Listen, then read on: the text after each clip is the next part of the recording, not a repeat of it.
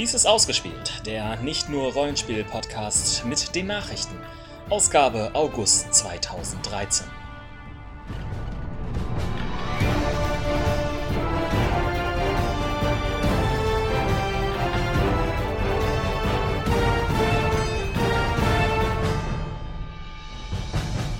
Diesmal mit verkehrt herumgehaltenen Karten, ein paar Hintertürpiloten, einen neuen Doktor, einer Geistertoilette und natürlich.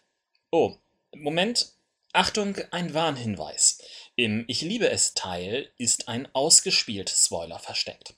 Wir bitten Sie, diesen Teil nicht zu hören, wenn Sie sich weiter von uns überraschen lassen wollen.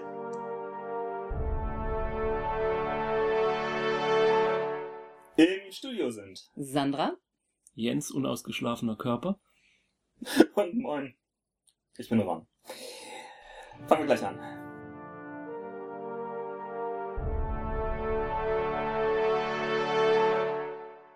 Rollenspiele. Gumshoe Time Watch. Äh, Pelgrim Press entwickelt sich ja, oder vielleicht sind sie es sogar schon, einer ganz großen Rollenspielverlag in den USA. Neben dem 13th Age, über das wir letztes Mal gesprochen haben, Ich hat hab's ja. hier sogar. Oh, cool. Da möchte ich gleich nochmal einen Blick reinwerfen. Ich Ähm, habe auch nicht mehr als, her, als einen Blick reingeworfen. Aber Okay. Ähm, jetzt bin ich total angefixt, da reinzugucken, aber wir müssen ja die Nachrichten machen. Abbrechen. Äh, ja, abbrechen. Abort, abort. äh, haben sie ja auch Trail of Cthulhu zum Beispiel im Einsatz. Ähm, und bei Trail of Cthulhu ist ja das äh, Gumshoe-System unter der Haube. Und genau zu diesem Gumshoe-System entwickelt momentan äh, Kevin Kalb ein Rollenspiel namens Time Watch. Äh, Time Watch ist ein, ja, wie der Name schon sagt, äh, geht es um Zeitreisen. Äh, Kevin hat auch fleißig schon Testrunden gepostet im N-World Forum. Zum Beispiel eine über ein Abenteuer, bei dem es darum geht, die Ermordung von Richard Wagner zu verhindern. Oder vielleicht auch nicht, weil sein Tod vielleicht Hitler verhindert. Oder auch nicht. Äh, ist halt irgendwie so ein bisschen wibbly wobbly, timey wimey. reißt man den Tadesen? Ich glaube nicht ganz so eindeutig, aber naja, gut, der. Dann vielleicht in diesen tollen ähm, Regenschirmstuhl von H.G. Wells aus dem Film. Oder in Telefonzellen. Telefonzellen, ja, ja. Oder, oder mit Time Discs. Ach nee, das war ja auch Doctor Who. also wenn nicht in der TARDIS, dann in einem DeLorean. Bill and Ted's Excellent Adventure. Okay. Soll auch einen dritten Teil irgendwie immer noch zu. Ah! Lenke ich zu sehr ab. Weiter im Text. Den hast du. Genau. Shadowrun 5 bricht alle Verkaufsrekorde. Zumindest als PDF. Und zumindest behauptet Catalyst Games Labs das. Äh, die neueste Version von Shadowrun, dem ja, bekannten Rollenspiel, ich glaube, wir brauchen da nicht weiter drauf äh, ausführen, was es genau ist. In zehn Jahren Drive to RPG hat sich kein anderes Rollenspielbuch am Veröffentlichungstag so gut verkauft wie eben das Shadowrun Grundregelwerk. Also nur am Veröffentlichungstag. Am Veröffentlichungstag, aber auch jetzt wohl, äh, das war jetzt das Neueste, was ich heute Morgen gelesen habe, die ähm, ersten fünf Tage des Verkaufes. Auch da soll es den Rekord eingestellt haben. Und das wissen Sie woher? Also, von wenn- Drive von, von Drive Thru RPG Und deren Verkaufszahlen. Offensichtlich. Also ich denke mal ähm, an, an die an, an diejenigen, die ihr, ihren Shop bespeisen mit ihren Produkten, werden sie sicherlich auch die Verkaufszahlen rausrücken müssen. ja, aber Sonst es kann ist, man ja es nicht ist die Frage, ob Sie die. Verkaufszahlen der anderen Verlage an, an diesen Verlag geben. Es reicht ja, wenn sie ihnen sagen, Mensch, so gut hat sich noch nie eins verkauft wie das. Aber es gibt auch eine Zahl, dass es äh, irgendwie doppelt so gut oder dreimal so gut wie das an letztbeste, aber ich, da habe ich nicht rausbekommen, wer es ist. Ähm, ob das dann auch für die gedruckte Version, die wohl noch nicht erschienen ist, sondern erst Ende diesen Monats erscheinen soll, gelten wird, ja, das bleibt abzuwarten. Die ersten Kritiken, die man so liest zu Shadowrun zur fünften Edition, sind ja durchaus gemischt. Ich habe sie nicht gelesen, ich kann das wenig einschätzen. Ich habe Shadowrun seit der dritten Edition nicht mehr weiter verfolgt. Dann glaub es mir einfach, dass ich das, dass es so ist. Oder war es die zweite Edition? Ach, ist das lange her. Ich mache einfach weiter. Cubicle 7, das ist ja auch ein ganz großer Rollenspielverlag mittlerweile. Nein. Ja, allerdings aus äh, England stammt und die haben jetzt angekündigt für den GenCon oder hatten schon länger angekündigt, aber ich habe es bei meinem Rundumschlag leider vergessen äh, ver oder verpasst. World War Cthulhu. Ein Zweiter Weltkriegsszenario für das Call of Cthulhu Rollenspiel. Ähm, man spielt dabei Investigatoren, die von einem britischen Spion namens N angeheuert werden, um im Schatten des Krieges gegen Nazis und den Cthulhu-Mythos gleichermaßen zu kämpfen. Auf den Namen M gab es ein Copyright. Ja, M hat nichts mit dem Cthulhu-Mythos zu tun. Das ist eine andere Abteilung. Ach so. Der kriegt das dann irgendwann mal so irgendwas auf den Tisch. Äh, verdammt. hm. Oh nee, da bin ich gar nicht zuständig. Äh, geben Sie mal weiter an N. Das finde ich insoweit ganz interessant. Ich habe äh, in meinen zahlreichen Schubladen liegt auch noch mal ein Konzept für ein Cthulhu-Abenteuer, was im Zweiten Weltkrieg spielt. Da habe ich auch schon ein paar. Wollten wir lange schon mal eigentlich irgendwann mal getan haben. Ja, jetzt brauche ich es ja, jetzt kann ich es ja wegwerfen und kann mir einfach dieses Szenario. Mhm. Okay, Ja. stand. Andere Spiele. Ich mache einfach weiter, oder? Ja, ich kann dich eh nicht bremsen. Ja. Aber dafür wirst du mich nachher bremsen wollen. Du bremst mich nicht, dann bremse ich dich nicht. Deal. Äh, Pegasus-Spiele veröffentlicht eine deutsche Version von Once Upon a Time. Once Upon a Time kennt ihr vielleicht aus dem gleichnamigen Tabletop-Folge, die vor einiger Zeit von Will Wheaton bei Geek and Sundry gelaufen ist. Also Äh, es ist damit das äh, Kartenspiel gemeint, nicht die gleichnamige Fernsehserie. genau, das im englischen. Original bei Atlas Games erscheinende und erst kürzlich bei Tabletop vorgestellte Once Upon a Time erscheint in der dritten Auflage nun auch auf Deutsch und zwar bei Pegasus. Äh, es war einmal, ist der wenig überraschende deutsche Titel. Und äh, Once Upon a Time, ganz kurz, ist ein Erzählspiel mit Märchenhintergrund, bei dem es darum geht, mit Hilfe von Erzählkarten eine ja, märchenhafte Geschichte zu erzählen, die sich dabei nicht und, und sich dabei nicht von seinen Mitspielern unterbrechen zu lassen, so wie Ron und ich das bei den Nachrichten sonst immer tun. Ja, ich müsste Und- dich jetzt eigentlich auch gleich mal unterbrechen. Denn es war einmal, gab es bereits als Kartenspiel in Deutschland. Ich Ja, glaube, aber nicht die- Aber nicht die dritte Auflage. Okay. Aber gut, als Information ja nicht schlecht. Es offensichtlich gibt, vielleicht kann man ja bei eBay oder so auch die älteren Auflagen noch ersteigern oder so. Oder so. Oder so. Ich habe tatsächlich mal was Produktives hier beigetragen im Podcast. Gut. Trotzdem hast du mich unterbrochen. Dann werde ich dich nachher mit was Produktivem unterbrechen müssen. Ja, aber nur produktiv. Ja, nur produktiv. Ich werde mich bemühen. Aber bleiben wir doch bei Erzählspielen mit Karten. Hobbit Tales. Ein The One Ring Card Game. Von Cubicle 7. Von denen haben wir ja gerade eben schon gehört. Ähm, Hobbit Tales ist ein 2 bis 5 Spieler oder für 2 bis 5 Hobbits. Und ist eben ebenfalls so ein Erzählspiel, bei dem ein paar Hobbits bei einem süffigen Getränk zusammensitzen und sich gegenseitig äh, mordsmäßige Geschichten über Elfen und Zwerge und Trolle und Gnome. Elben. Nein, die erzählen sich bei Elfen. Achso. Das sind ja Erzählungen, das sind ja Märchen. Elben gibt's Ach ja so. tatsächlich in dieser Mhm. Welt. Nach, nach deinem Text, den du vorher geschrieben hast, steht hier Elben. Welcher Text? Ich, ich habe keinen Text. Das ist alles frei aus dem Kopf. Ah. Die Erzählung soll dann ebenfalls mit Hilfe von Karten eben vorangetrieben werden und die Mit-Hobbits, Mit-Hobbitze? Mit-Hobbitzen? Äh, äh, werfen dann eben andere Karten rein, die die Erzählung etwas schwieriger macht oder ihr Hindernisse in den Weg wirft oder Monster, die erst zu bekämpfen sind, bevor der Hobbit dann erzählen kann, wie er dann den großen Schatz geborgen hat. Ganz interessant an der ganzen Nachricht ist, das Ganze soll auch mit Regeln für eine Implementierung in das The One Ring Rollenspiel veröffentlicht werden. The One Ring Rollenspiel, äh, das ist ja das Leib- und Magenthema von Sandra. Nein. Haben wir auch kürzlich ja die erste Runde endlich mal gespielt. Juhu.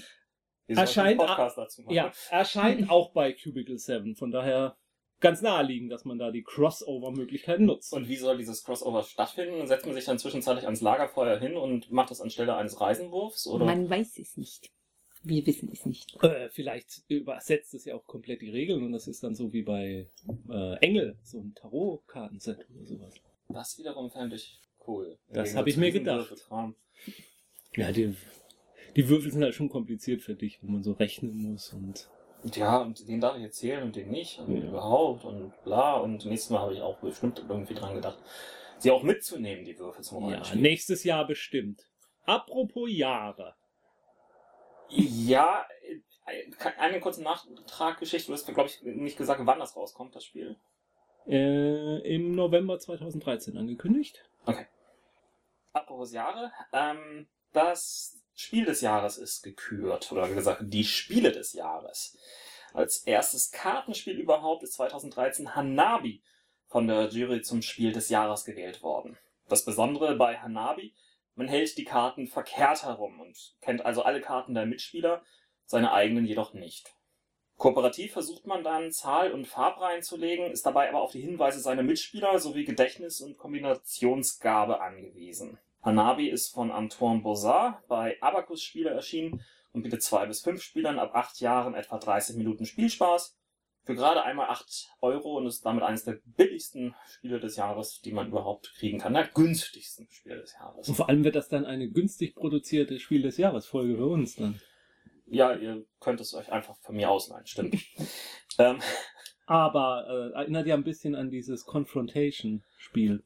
hält man da auch die Karten verkehrt rum? Nee, aber die Spielsteine stehen verkehrt rum Ah, und der stimmt, Gegner ja. sieht. Äh, Confusion. Äh, Confusion, nicht Confrontation. Confu ich war konfusiert. Mhm. Aber ich glaube, diesen, die- den, in den Fehler hatten wir letztes Mal, als du es vorgestellt hast, auch schon drin.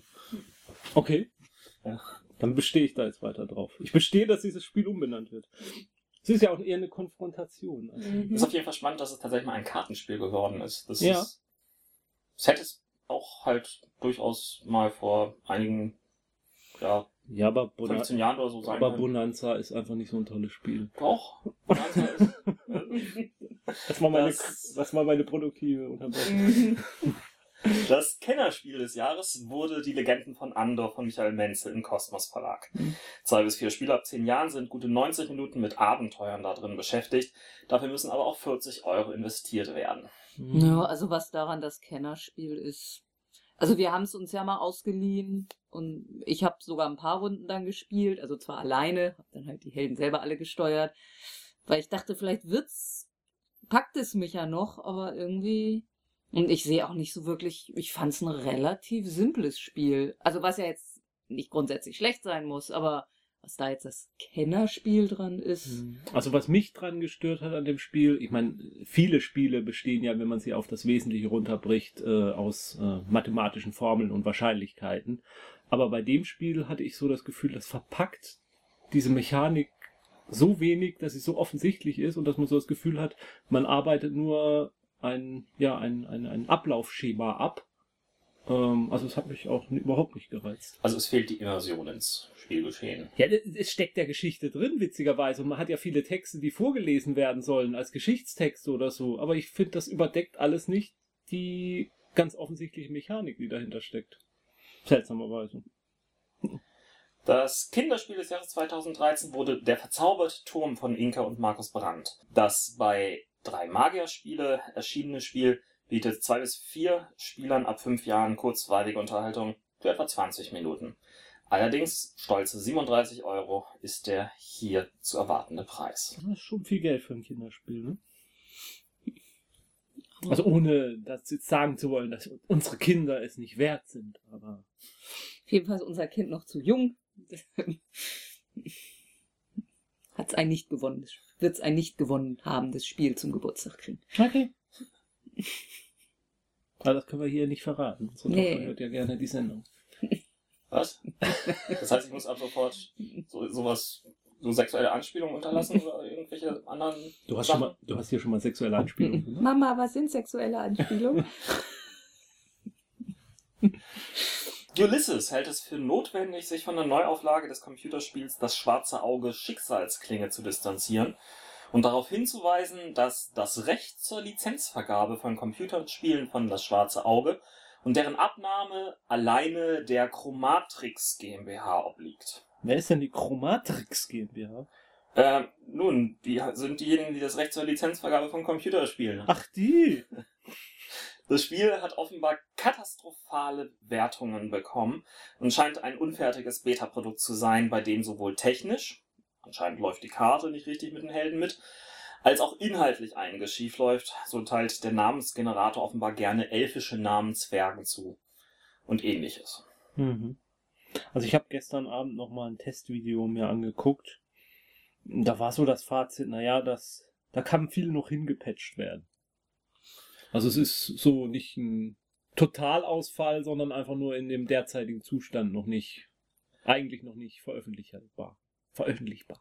Ja, gut, aber ist, ist, ist das ein Grund, irgendwie sowas auf den Markt zu werfen, wenn man irgendwie gleich davon ausgeht, ja, das muss noch gepatcht werden? Nee, Nein, das ist jetzt ein ganz anderes Thema, aber das wollt- ist nicht das erste Spiel. das Ich, das ich, ich wollte das jetzt auch nicht damit verteidigt haben. Entschuldigung.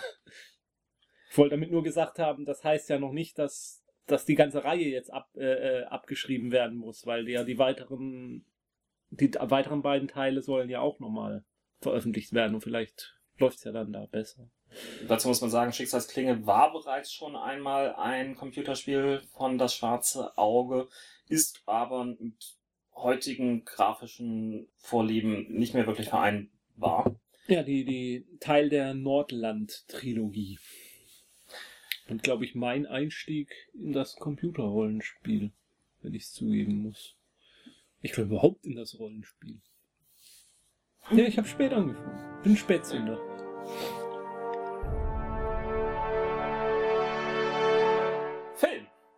Basierend auf den Artemis Fowl Büchern von Ian Colfer will nun auch Disney eine erfolgreiche Young Adult Reihe für die große Leinwand adaptieren. Artemis Fowl wurde 2001 als der nächste Harry Potter gehypt, wurde aber ein ganz anderes Universum, in dem der Titelheld kein Magier, sondern ein adliges, kriminelles Teenager-Mastermind mit Elternproblemen, das zur Rettung des Familienunternehmens eine Tonne Gold von Elfen stehlen will, ist. Bereits im Erscheinungsjahr hatte Harvey Weinstein sich damals die Rechte gesichert, damals noch für Mi- Miramax, eine Tochter von Disney. 2005 ging Weinstein in großen Streit. Lange ging man davon aus, dass das Tischtuch endgültig zerschnitten war und von dem Projekt Artemis Fowl war seitdem eigentlich keine Rede mehr gewesen. Nun ist es nicht nur zurück, sondern zur Überraschung von Branchenkennern ebenfalls ist Weinstein selbst zurück, der bei dem Projekt als Produzent fungieren wird. Das Drehbuch liefert Michael Goldenberg gleich auf Basis der ersten zwei Bücher. Goldenberg hatte zuvor auch Harry Potter und den Orden des Phönix adaptiert. Kennst du die Bücher? Stehen hinter Sandra im Regal. Ich fand sie immer sehr, sehr unterhaltsam. Also Mhm. ich glaube, ich, glaub, ich habe irgendwann nach dem vierten oder fünften aufgehört, sie weiter zu lesen. Aber sie, sie lesen sich locker flockig runter. Ja gut, das ist ja auch Young Adult. Auch da gibt es Sachen, die sich nicht unbedingt locker flockig lesen. Ich sag nur irgendwas mit glitzernden Vampiren. Aber ähm, Artemis Fowl bringt zumindest Spaß. Hm. Ich habe von dem Autoren nur sein Hitchhiker's Guide, denke ich. Ja, das war kein Katast es war keine totale Katastrophe, aber Das And Another Thing, meinst du? ja, genau. James Cameron hat einen der finanziell erfolgreichsten Filme erschaffen und sich damit selbst an der Spitzenposition abgelöst. Schon lange ist aber klar, dass es zu Avatar nicht nur eine, sondern zwei Fortsetzungen geben sollte. Nun kommt gleich noch eine weitere hinzu. Drei Fortsetzungen. Ab Dezember 2016 soll es gleich drei Jahre hintereinander jeweils einen neuen Film geben, und damit die Lücke der Winter-Blockbuster füllen, die wir dann nur noch ein Jahr, also 2015, spüren müssen, wenn es keinen weiteren Hobbit-Film mehr gibt. Es gibt noch Blockbuster-Lücken? Natürlich. Ja.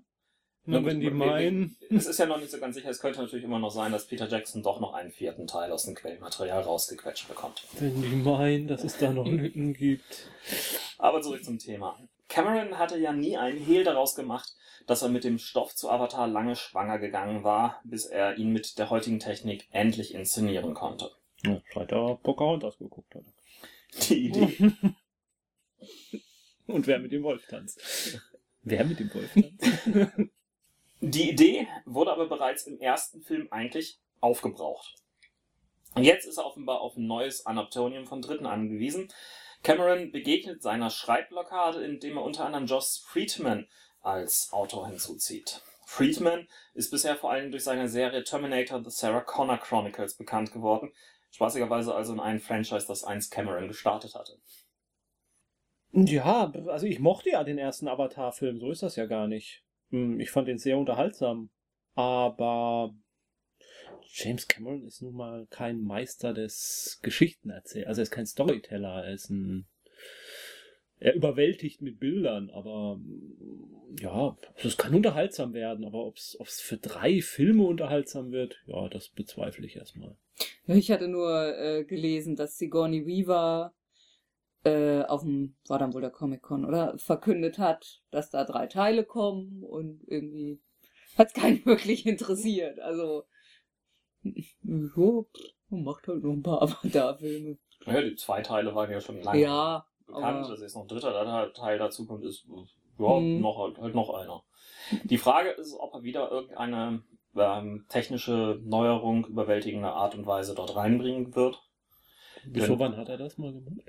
Er, er hat mit Avatar die 3D-Technik losgetreten in den Ja, Kinos. aber was war daran überwältigend? Wie er sie umgesetzt hat. Also das war tatsächlich irgendwie ähm, Also schon, schon Also wenn ein, ich ein eine Lattenzaun, eine wenn- Latte, die sehr, sehr hochgelegt Ron, worden Ron, ist. wenn ich eine Zeitmaschine hätte, dann würde ich zurückreisen und würde Avatar verhindern und damit diesen ganzen 3D-Müll. Ver- Verhinder lieber irgendwie ähm, den Untergang der Titanic. Ja, da wird man auch mehrere gute. Damit hättest du Avatar gleich mit verhindert. Mhm. Mm. Aber dann wird's schon wieder timey-wimey, du. Ja, also vielleicht hättest du damit auch die, die Karriere von Celine Dion verhindert. Was für das Leben. Oh ja. Und der ist immerhin ein anständiger Ja. Schauspieler geworden. Ne? Mhm. Weiter anderes Thema. Stellt euch vor, ein Filmprojekt mit den Kult-Seriendarstellern Peter Dinklage, Ryan Quanten, Summer Glau, Steve Zahn und Danny Pudi. Okay, ich bin, ich bin in der Immersion. Ja, ich kann es mir vorstellen. Okay, was ist meine, was ist meine, was ist meine Motivation? Okay, Peter Dinklage kennt man aus Game of Thrones, Ryan Quanten aus True Blood, Ja, ja, die- Summer Glau aus Firefly und vielen anderen wichtigen Sachen, Steve Zahn aus, äh, keine Ahnung, und Danny Pudi aus ähm, Die Pudis. Community. Ach so. Also, und dazu noch einen absolut geekigen Plot. Nämlich, auf einen Lab wird aus Versehen ein wirkliches Ritual vollzogen und ein Dämon freigesetzt. Dieser Film wird dann auf den Comic-Con vorgestellt, alle Fans sind Feuer und Flamme. Und das war 2011. Seitdem ist der Film Knights of Badassdom zwar lange fertig gedreht, wurde aber nie gezeigt. Die Geldgeber zerstritten sich über die Verleihrechte. Der Regisseur Joe Lynch verlor die Kontrolle über das Projekt. Es wurde ein komplett anderer Schnitt in Auftrag gegeben. Zwei Jahre lang passierte gar nichts. Jetzt gibt es zumindest einen kleinen Hoffnungsschimmer, denn E1 Entertainment hat vor, ein Limited Release in den USA-Kinos parallel zu einer Video-on-Demand-Geschichte im Herbst zu machen. Der ursprüngliche Regisseur weiß aber selbst nicht, ob sein Cut oder der überarbeitete dabei verwendet werden soll. Also so ganz ist die Kuh da immer noch nicht vom Eis. Steven Zahn hat zum Beispiel in Dr. Doolittle 2 mitgespielt, der Kindergarten Daddy oder Rescue Dawn oder Friends oder Monk oder Reality Bites, voll das Leben. Hast du Steve Zahn oder Steven Zahn da? Ich habe Steve Zahn, was das nicht? Doch, Steve Zahn. Ja. Okay. Es Ja. gibt seit diesen zwei Jahren einen Trailer von dem Film, der wirklich Lust macht, ihn zu sehen. Mhm. Vor allen Dingen, wenn man so, so ein klein bisschen eine Affinität zu, zu dieser Lab-Szene hat, was die Rollenspieler ja häufig haben. Nein, überhaupt nicht. Die sind alle doof. Ich finde das gar nicht gut. Ich, und ich bin überhaupt nicht neidisch. Dass die so viel Spaß haben. Legendary Pictures wechselt von Warner zu Universal. Das Studio war seit Batman Begins bei Warner für nahezu alle DCs Superheldenverfilmungen und viele weitere große Blockbuster zuständig gewesen, darunter auch Hangover, Inception oder jüngst Pacific Rim. Mit dem Wechsel verliert vor allen Dingen Warner einen starken Partner, der sich nun bei Universal mehr auf das TV-Geschäft konzentrieren möchte. Generell geht derzeit in Hollywood ein Gespenst um, nachdem MGM bereits pleite war, dass auch so manches große Studio sich an den immer größer werdenden Blockbustern finanziell überhöhen wird. Ja, da gibt es ja momentan diverse Artikel und Kommentare dazu, dass Hollywood mal wieder kurz vor dem Ende ist. Mal gucken. Die Blockbuster-Flut, die ich vorhin schon mal angedeutet habe, äh, und die vielen, vielen Flops, die es da wohl gibt, könnten vielleicht irgendwann mal ein Studio mit großem Namen zum Kentern bringen noch. Die Kurznotizen. Huch, wir haben Kurznotizen. Ja, mach's mal kurz. Okay. Ähm, ja, ich schalte einfach mal kurz eine Unterlegmusik an und lese vor. Warner kündigt nicht einen Justice League, sondern einen Superman slash Batman Film an. Eventuell auch Batman slash Superman. Regie führt Man of Steel Regisseur Zack Snyder. Drehbuch David Goyer. Angeblich basierend auf The Dark Knight Returns. Also den Comic. Auf dem Panel wurde ebenfalls aus dem Comic bereits zitiert. Reboot vom Film Butterfly Effect nach gerade mal neun Jahren. Finanziell gesehen vielleicht sinnvoll, der Film mit Ashton Kutcher brachte immerhin 96 Millionen US-Dollar ein bei einem Budget von gerade mal 13 Millionen. Es existieren darüber hinaus zwei Sequels, die allerdings ohne Kutcher und Direct-to-DVD erschienen. The Burn Legacy folgte auf drei erfolgreiche Filme mit Matt Damon, war aber bei Kritikern und Fans eher enttäuschend angekommen. Dennoch hat es der Film mit Jeremy Renner in der Hauptrolle gerade noch so geschafft, finanziell tragfähig zu bleiben. Sherlock Holmes Autor Anthony Peckham soll jetzt einen weiteren Film mit Aaron Cross als Hauptfigur zusammenschreiben, was klar macht, dass Renner wohl wieder dabei sein wird. Sam Mendes wird nun doch auch den nächsten Bond drehen. Eigentlich räumte der Regisseur seine Rückkehr ins Franchise keine bis kaum Chancen ein. Der finanzielle Erfolg von Skyfall an der Kinokasse hat aber wohl Columbia Pictures keine Ruhe geben lassen, bis sie den Regisseur überreden konnten. Skyfall ist der erfolgreichste 007-Film aller Zeiten und spielte 1,1 Milliarden US-Dollar weltweit ein. Avengers 2 hat nun einen Untertitel: The Avengers Age of Ultron. Ultron ist ein riesiger Roboter, der in den Comics eigentlich von Hank Pym konstruiert wird. Nun ist dessen Charakter aber noch gar nicht im Marvel-Filmuniversum aufgetaucht, wird es voraussichtlich auch erst kurz nach dem zweiten Avengers-Film in Edgar Wrights Ant-Man-Verfilmung tun. Avengers-Regisseur Joss Whedon stellte daraufhin klar, dass es nicht unbedingt Hank Pym sein muss, der den Roboter konstruieren muss. Lionsgate will eine Fortsetzung zum Überraschungserfolg Now You See Me, die Unfassbaren. 75 Millionen US-Dollar hat der Film gekostet, bisher hat er 115 Millionen in den USA und 117 Millionen weltweit eingespielt. Orson Scott Card, der Autor, gefährdet die Verfilmung seines Romans Enders Spiel. Card ist mit seinen politischen Ansichten bereits häufig kritisiert worden.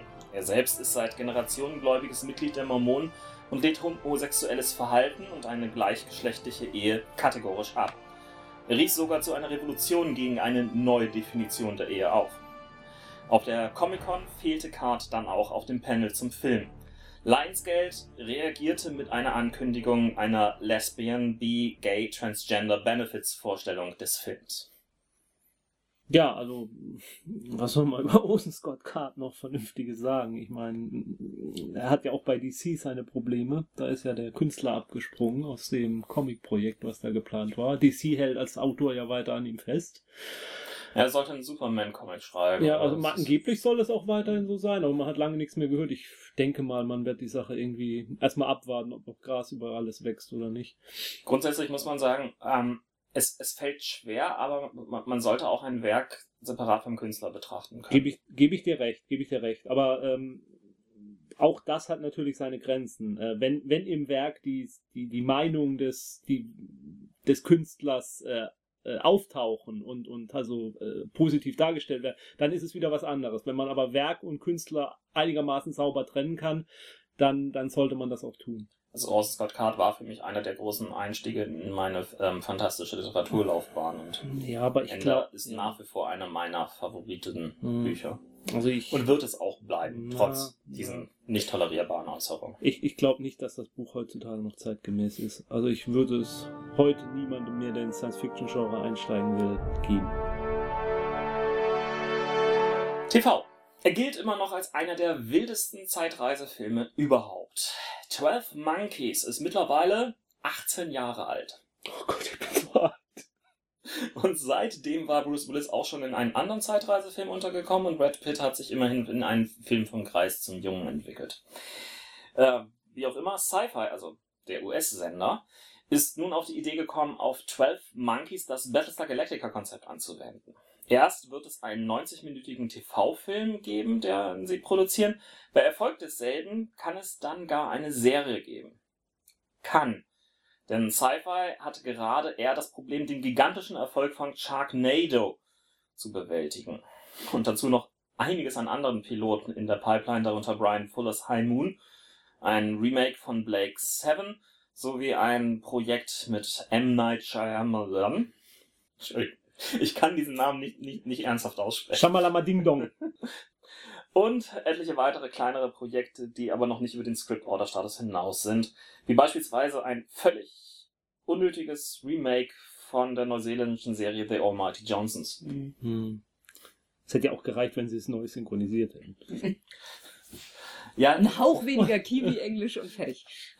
Ja es, es, es, es ist irgendwie erstaunlich, dass die US-Amerikaner ein so, Mhm. so großes Problem mit, mit anderen Englischformen haben müssen. Und ich finde auch nicht, dass du der Serie irgendwie neuseeländische Kultur anmerkst. Also, Hm. d- Aber ich finde schon, dass die Serie. Ganz gering. Ja, also ich finde schon, dass die Serie relativ, also eher europäisch wirkt als, als, als amerikanisch. Ja, aber trotzdem. Ja, ich weiß, glaube ich, was du meinst. Das stimmt schon. Es kommen gar aber nicht so viele Schafe da drin vor. Nee, in der ne? Ist überhaupt schon mal ein Schaf vorgekommen. Ja, eins wurde mit einem gewissen Hammer erschlagen. Ah, okay. Ja, ja. Stimmt. Ja, egal. Also, wir müssen es ja nicht gucken. Kommen wir zur großen Nachricht mit Doctor Who. Das Uh. 50-Jahre-Special wird simultan überall in der Welt ausgestrahlt. Was bedeutet, dass Fans in den USA mittags und in Australien und Neuseeland am frühen Morgen die Show gucken. Und in äh, Deutschland? Dürfen. Gar nicht. In Deutschland gleich. Ähm, wo, zumindest der neuseeländische Serie, bleiben wir bei Neuseeland, Prime, ähm, der neuseeländische Sender Prime, hat, wusste davon bisher noch nichts und hat jetzt natürlich erstmal ein arges Problem, denn ähm, wenn die Show tatsächlich um 8 Uhr morgens ausgestrahlt wird, ist es die Frage, ob sie überhaupt die notwendige Altersfreigabe dafür bekommt. Um 8 Uhr morgens ähm, müsste sie nämlich eine Altersfreigabe erhalten, die sämtliche andere Folgen der Serie bisher nicht bekommen haben. Bisher ist unklar, ob sich in Deutschland der aktuelle Who-Sender Fox dieser Aktion anschließt. Wobei in letzter Zeit die Pay-TV-Sender ähm, sich tatsächlich sehr häufig solchen Sachen angeschlossen haben. Unter anderem wird auch Breaking Bad zeitnah zur US-Ausstrahlung im englischen Original gezeigt. Okay, aber dann müssten sie es ja auch, also sie könnten es ja auch nur im englischen Original zeigen. Bis dahin eine Synchronisation hinzukriegen, Ja. ist schwer. Also klar, Mhm. klar.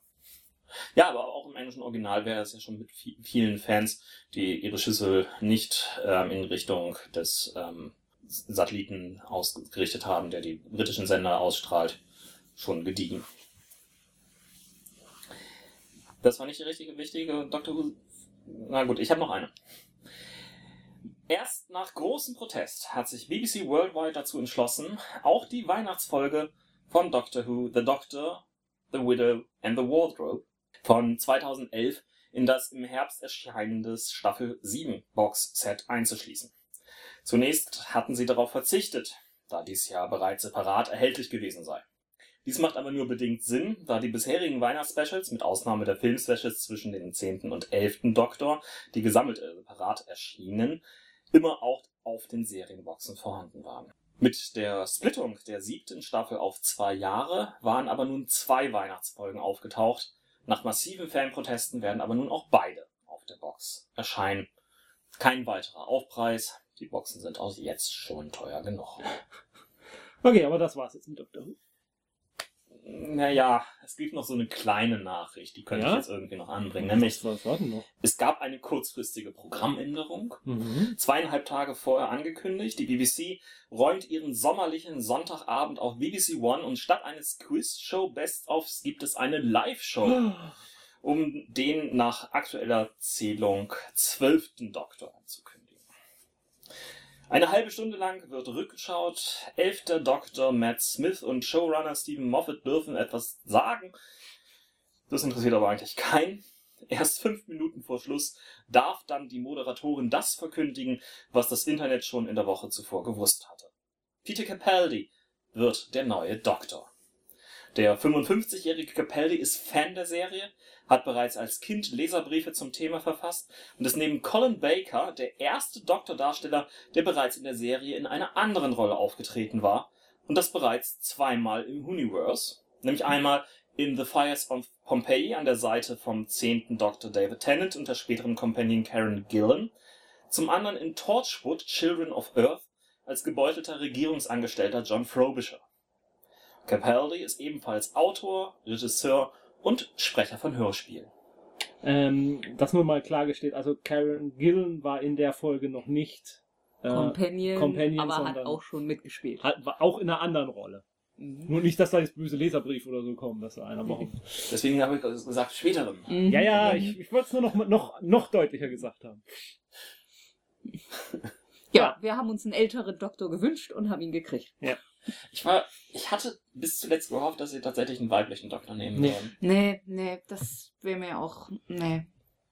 Ich wäre auch nicht mit. Also, ich, ich hätte mit leben können. Ich hätte jetzt nicht Zeta und Mordio geschrien oder so irgendwas. Ich hätte auch äh, mit anderen ethnischen Herkünften oder so leben können. Überhaupt kein Problem. Aber irgendwie, mich hat doch nach einem älteren, weißen Mann gedürstet. so seltsam das Was jetzt klingen das mag. über dich so aus? seltsam das jetzt klingen mag. Ich glaube, ich mache weiter mit der nächsten Nachricht. Heiliger Backdoor-Pilot, Batman. Während Arrow ja ein veritabler Erfolg für The CW und echt sehenswert ist, bei uns demnächst übrigens auf Vox, wollen die Produzenten nun durch die Hintertür The Flash einschleusen. Wo? In gleich zwei,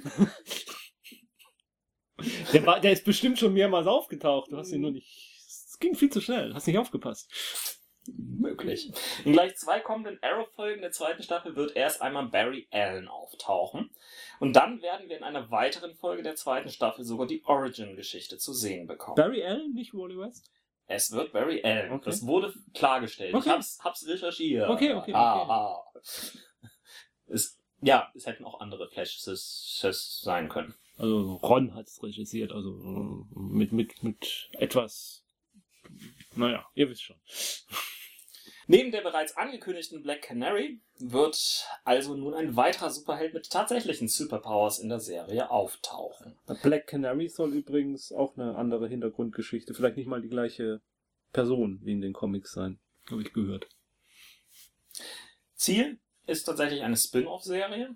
Dies ist insofern eine überraschende Nachricht, als auch ein Flash-Kinofilm sich Entwicklung, in Entwicklung befindet und Warner in der Vergangenheit immer sehr darauf bedacht war, ihre Superhelden nur entweder im TV oder im Kino zur selben Zeit auftauchen zu lassen.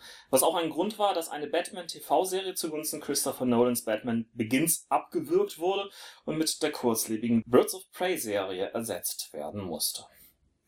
The Flash war bereits Protagonist einer eigenen Serie. 1990 und 91 war Dawson's Creeks Dawsons Vater John Wesley Ship in das hautenge rote Kostüm geschlüpft und machte eigentlich gar keine so schlechte Figur, wenn man die Serie mit anderen Superhelden der Zeit wie Lois und Clark vergleicht. Wieso, was hast du gegen Lois und Clark? Das war doch ganz witzig. Ja, das war's. Witzig.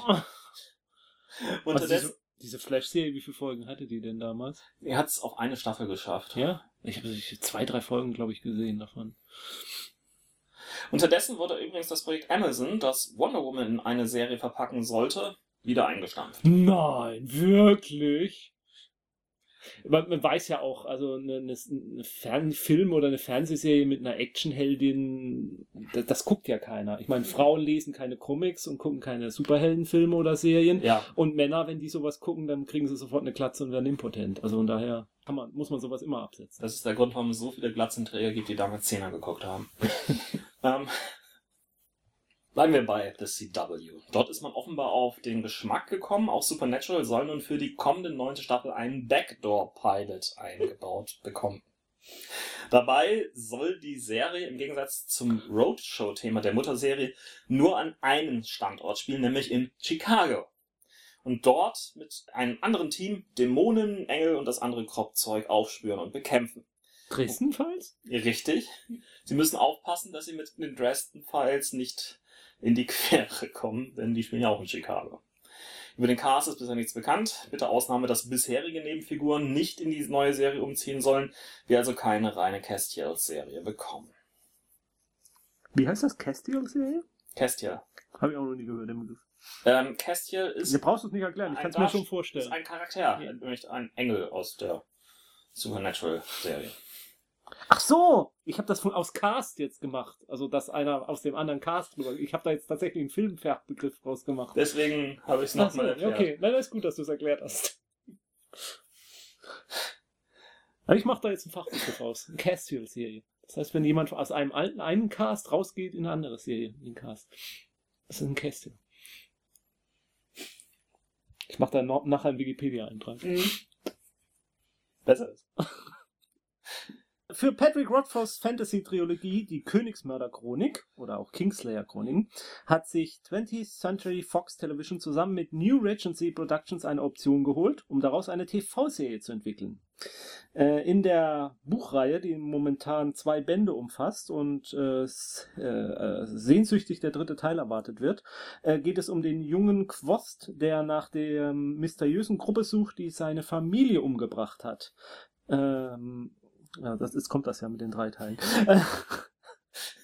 Bisher sind zwei der drei Bücher erschienen, wobei in Deutschland das zweite Buch in zwei Hälften geteilt wurde. Deswegen nicht verwirrt sein, das machen wir gerne in Deutschland. Der Abschluss der Reihe wird 2014 erwartet. Mhm. Eine Option bedeutet allerdings noch lange nicht, dass die Serie auch wirklich gedreht wird und oder von einem TV-Sender übernommen wird. Also ich habe bisher das erste Band gelesen, oder den ersten Band gelesen, also den ersten englischen Band auch. Ah, nicht schlecht, aber so, so richtig umgehauen hat's mich nicht. Wie so manchen anderen. Ja, also ich fand es im Prinzip auch ziemlich gut, aber äh, ja, er kam nicht so richtig voran. Also es war immer die ganze Zeit, dass man dachte, oh Gott, was da jetzt alles noch super tolles, spannendes passieren muss und ist ganz gespannt und leider passiert davon aber im ersten Band noch Ja. nichts. Er hängt zu lange an dieser Schule fest, Mm. finde ich. Also auf jeden Fall werde ich es weiterlesen. Das Mhm. ist erstmal nicht die Frage. Kurz notiert. Die Liga der außergewöhnlichen Gentlemen soll ein Fox-Serienpilot werden. Es ist bisher unbekannt, wen Alan Wood diesmal deswegen den Kopf abbeißen wird. Agents of S.H.I.E.L.D. hat einen Komponisten. Beer McCreary wird auch hier den Score abliefern. McCreary ist vor allem durch seine Arbeit bei Battlestar Galactica bekannt geworden, hat jedoch zuletzt bei Defiance eher nur Mittelmaß abgeliefert. ABC Family hat sich von Bunheads, der Serie der Gilmore Girls Autoren, nach nur einer Staffel getrennt. Verlängert wurde hingegen das Taubstummen-Drama Switched at Birth, das damit bereits eine dritte Staffel bekommt.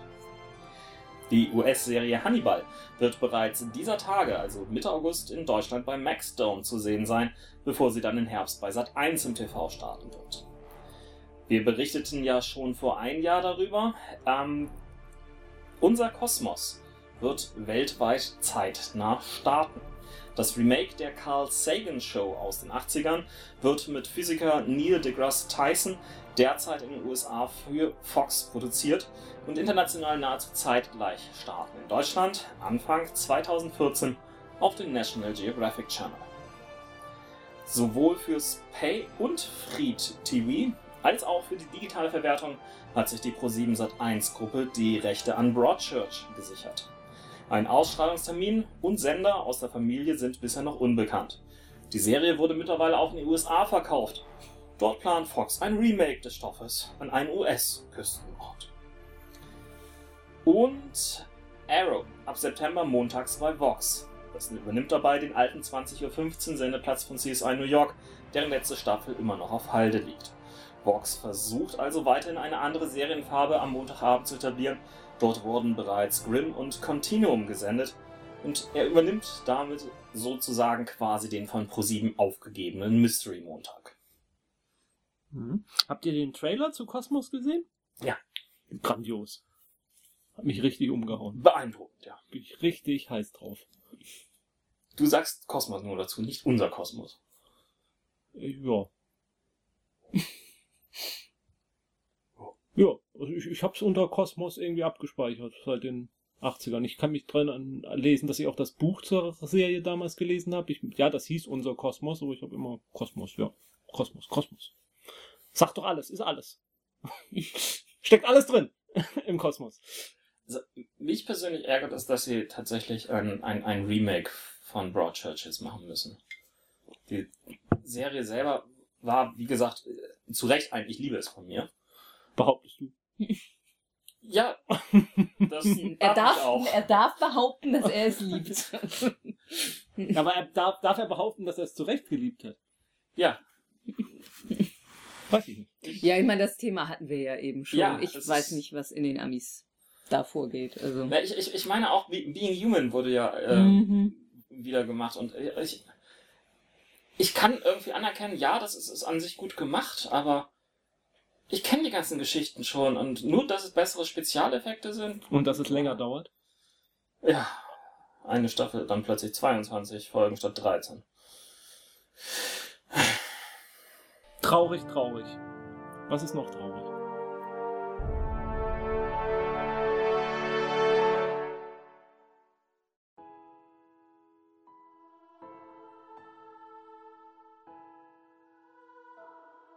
Ein Einschub. Ausgespielt hat Cory Monteith. Der Darsteller, bekannt aus Glee, hatte aber auch Nebenrollen in Stargate Atlantis, Supernatural, Smallville, Stargate SG-1, Flash Gordon, Final Destination 3 und anderen. Der gerade einmal 31-jährige Monteith starb laut Obduktion an einer Überdosis Heroin und Alkohol. Glee würde dies Problem als Tribute an Monteith auch thematisieren. Dennis Farina. Der Schauspieler war unter anderem in Der Soldat James Ryan, Schnappt Shorty oder in Michael Manns Manhunter, auch bekannt als Blutmond, zu sehen. Nach Nebenrollen unter anderem ebenfalls in Manns TV-Serie Miami Vice fand er 2004 in den Hauptcast von Law Order als Detective Joe Fontana. Karen Black, Schauspielerin. Sie teilte nicht nur als Prostituierte einen LSD-Trip mit Dennis Hopper in Easy Rider, sondern übernahm auch als Stewardess an der Seite Charlton Hestons in Airport 75, Giganten am Himmel, die Kontrolle eines Flugzeugs. Sie war Kidnapperin in Alfred Hitchcocks letzten Film Familiengrab und natürlich Horrorfans unvergessen Mama Firefly in Rob Zombies Haus der tausend Leichen. Jetzt tausend und eine Leichen. Das schneiden wir raus. Nein. Nein. Es ist Usus, dass irgendein schlechter Spruch noch irgendwie am Ende dieser Rubrik kommt und wir es dann überblenden zu Literatur. Es war gerade die Comic-Con. Ähm, Habe ich schon gehört. hab mal einen kleinen Roundup ähm, zum Thema der kommende Comic-Events. Was, Comics auf dem Comic-Con? Comic-Con. Da war noch Platz drin, wo die ganzen Filmstudios sich doch so breit gemacht haben. Erschreckend. Genau. Widerlich. widerlich. Fangen wir an mit Marvel. Yeah, Marvel.